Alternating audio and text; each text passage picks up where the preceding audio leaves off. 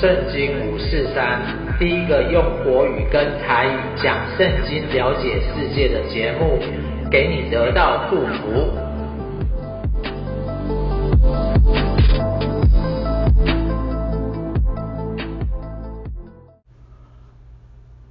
你有难以启齿的过往，或是恨不得能抹灭掉的错误吗？最近谴责这个性侵犯跟性骚扰的行为啊，大大浮出在台湾的社会。呃，他一开始呢是从一个网络的直播主啊，女女演员这个艾丽莎米兰诺说出来之后，他说出我也是，英文就是 Me Too。当天哦，在推特上就超过二十万次，隔天就五十万次，有人上标签。脸书哦，百分之四十九的用户哦，美国用户就有一个朋友发布了该标签的状态。那台湾呢，在二零二三年，就是今年呐，啊，由民进党的两位前党工指控啊，遭到职场性骚扰，主管没有好好的处理，甚至。藏匿这个案情，职场霸凌案件一个个的浮出来，后来连国民党、民众党、时代力量、台湾激进社会民主党也扩及到这个媒体、艺人、学校、艺文等场域，大家都开始挺身而出。有人说他遭受到性骚扰的指控。有人来道歉，有些人辞去他现在的职位，开始来做检讨。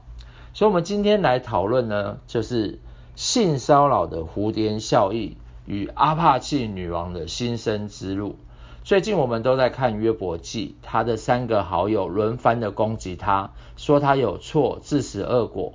但真相只是善有善报，恶有恶报，这么简单呢？那如果有冤情呢？那之后要怎么办呢？苏亚人比勒达是约伯三个好友之一，他是理性主义，名字有争论的意思。他回答说：“你寻索言语要到几时呢？你可以揣摩思想，然后我们就说话。我们为何算为畜生，在你眼中看作污秽呢？你这恼怒将自己撕裂的。”难道大地为你见弃，磐石为你为了你挪开原处吗？其实他说到，就是约伯，你以为你自己是谁呀？对不对？恶人的亮光必要熄灭，他的火焰必不照耀，他帐篷中的亮光要变为黑暗，他以上的灯也必熄灭，他坚强的脚步必见狭窄。自己的计谋必将他绊倒，因为他被自己的脚陷入网中，走在残忍的网罗上，圈套必抓住他的脚跟，机关必擒获他，活扣就是绳索，为他藏在土里，牵绊为他藏在路上。其实网中、网罗、圈套、机关、活扣、牵绊这六种工具啊，都是在说恶人的路。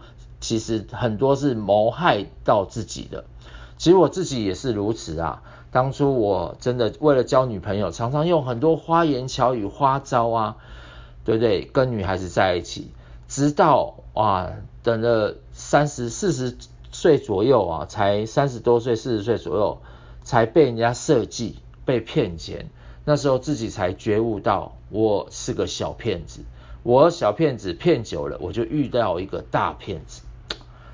接下来呢，四面的惊吓要使他害怕，并且追赶他的脚步。他的力量必因饥饿衰败，祸患要在他旁边等候。他本身的肢体要被吞噬，死亡的长子要吞噬他的肢体。他所倚靠的帐篷被拔出来，带到惊吓的王那里。不属他的必住在他的帐篷里。硫磺必洒在他所住之处，他下边他的根本要枯干，上边他的枝子要剪除，他的纪念在地上必然灭亡，他的名字在街上也不存留，他必从光明中被撵到黑暗里，必被赶出世界，在本民中必无子无孙，在寄居之地也无一人存留。以后来的要惊奇他的日子，好像以前去的受了惊骇。不义之人的住处总是这样，此乃不认识上帝之人的地步。这是比勒达的第二次发言呐、比勒达他就是质问约伯，是不是他认为自己非常的特殊？因为人有罪一定要受罚的这一条自然律啊，它是放诸天下而皆准的法则。难道因为约约伯你的缘故就要被改变吗？所以他说到，恶人的灯啊，一定会熄灭；恶人走的路，一定会掉入自己的陷阱。所以呢，黑暗、狩猎、恐惧、疾病、抢劫、干旱、无儿无女，甚至一无所有，这就是不认识上帝的人的下场。所以他就是很用力的来谴责约伯，暗暗的来指示他，这就是你。接下来约伯怎么回答呢？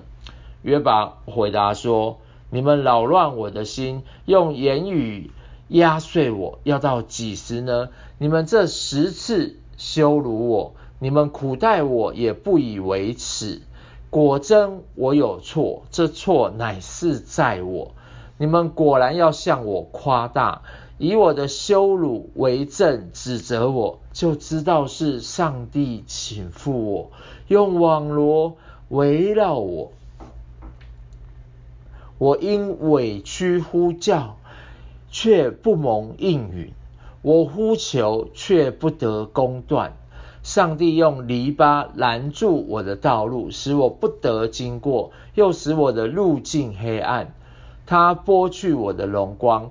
摘去我头上的冠冕，他在四围攻击我，我便归于死亡。将我的指望如树拔出来，他的愤怒向我发作，以我为敌人。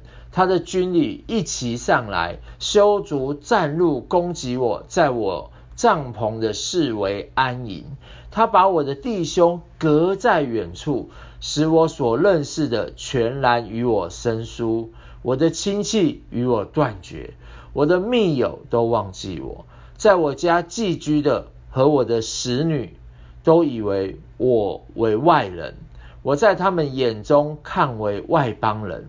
我呼唤仆人，虽用口求他，他还是不回答。我口的气味，我妻子厌恶；我的恳求，我同胞也憎嫌，连小孩子也藐视我。我若起来，他们都嘲笑我；我的密友都憎恶我。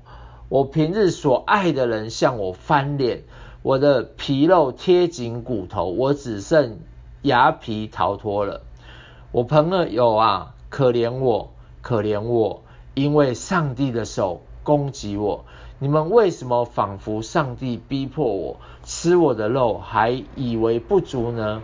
惟愿我的言语现在写上，都记录在书上，用铁笔镌刻，用铅灌在磐石上，直存到永远。我知道我的救赎主活着，末了必站立在地上。我这皮肉绝灭绝之后，我必在肉体之外得见上帝。我自己要见他，亲眼要看他，并不像外人。我的心肠在我里面消灭了。你们若说我们逼迫他，要何等的重，惹事的根乃在乎他，你们就当惧怕刀剑，因为愤怒惹动刀剑的刑罚，使你们知道有报应。约伯这一次回答比勒达的话：你们虽然十次攻击我。而且我身边所有的人都离开我，所以约伯啊，确实受到一个非常大的打击。而约伯心中最大的痛苦，就是他的弟兄、亲戚、密友，甚至是他多年共患难的妻子、朋友，都纷纷变心。这样的孤单感，确实是落入苦难的人心中最大的打击。然而，就是在这最黑暗的时刻，约伯却发现了一个最明亮的启示，而这个启示正是每一个身在苦难之中的人最大的安慰。约伯说：“我知道我的救赎主活着，我知道我的救赎主活着，我知道我的救赎主活着。”这是整个约伯记里面啊最动人。最不平凡的一段话，我相信，真的人很在很多苦难当中，要知道救赎主活着的是非常不容易。在啊真情部落格有一个故事是这样子的。艺人李倩蓉啊，她在二零一五年因为坐进了这个阿帕奇直升机驾驶舱，还拍照上传脸书打卡，当时啊，她就被称为阿帕奇女王。但是事件爆发之后呢，各大媒体大力的谩骂她，一直骂她，一直谴责她，而且非常久，占了各大头条版面。看起来是没有出路了，而且他那时候官司缠身，也重创了演艺事业。一夕之间啊，从贵妇的云端狠狠的摔一跤，成为过街的老鼠，更成为所有的人在茶余饭后的这样的批评论断他的这个对象。对于李现龙来说啊。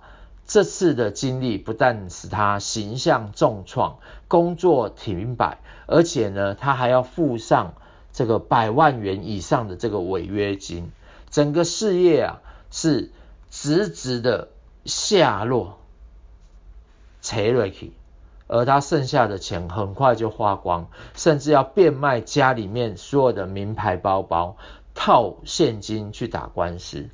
而不止他遭殃哦，他先生的公司啊，银行也抽银根不借给他，也是非常的凄惨，很多客户也不跟他往来。后来开车时还遇到了车祸，有一个神秘人，就是胡蒙妈妈温芳玲，他邀约他，他去到他家之后，黄国伦啊弹吉他唱歌给他听，当时他再坚强的外表，也被诗歌感动到落泪。后来他就很想要走进教会，进到教会之后呢，大家其实都认得出来他是谁啊，但是呢，却没有骂他。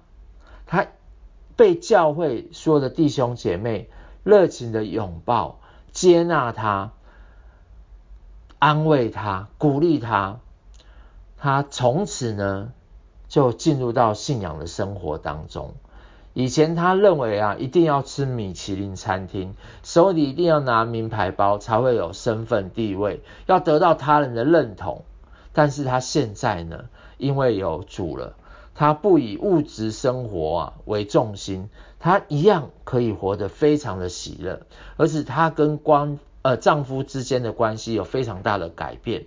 而她丈夫啊，一开始是信阿弥陀佛的，他说。我信我的阿弥陀佛，你信你的耶稣基督。我们井水不过饭河水，但是没想到她丈夫后来信主之后啊，读经祷告比她还火热，现在还带领敬拜团。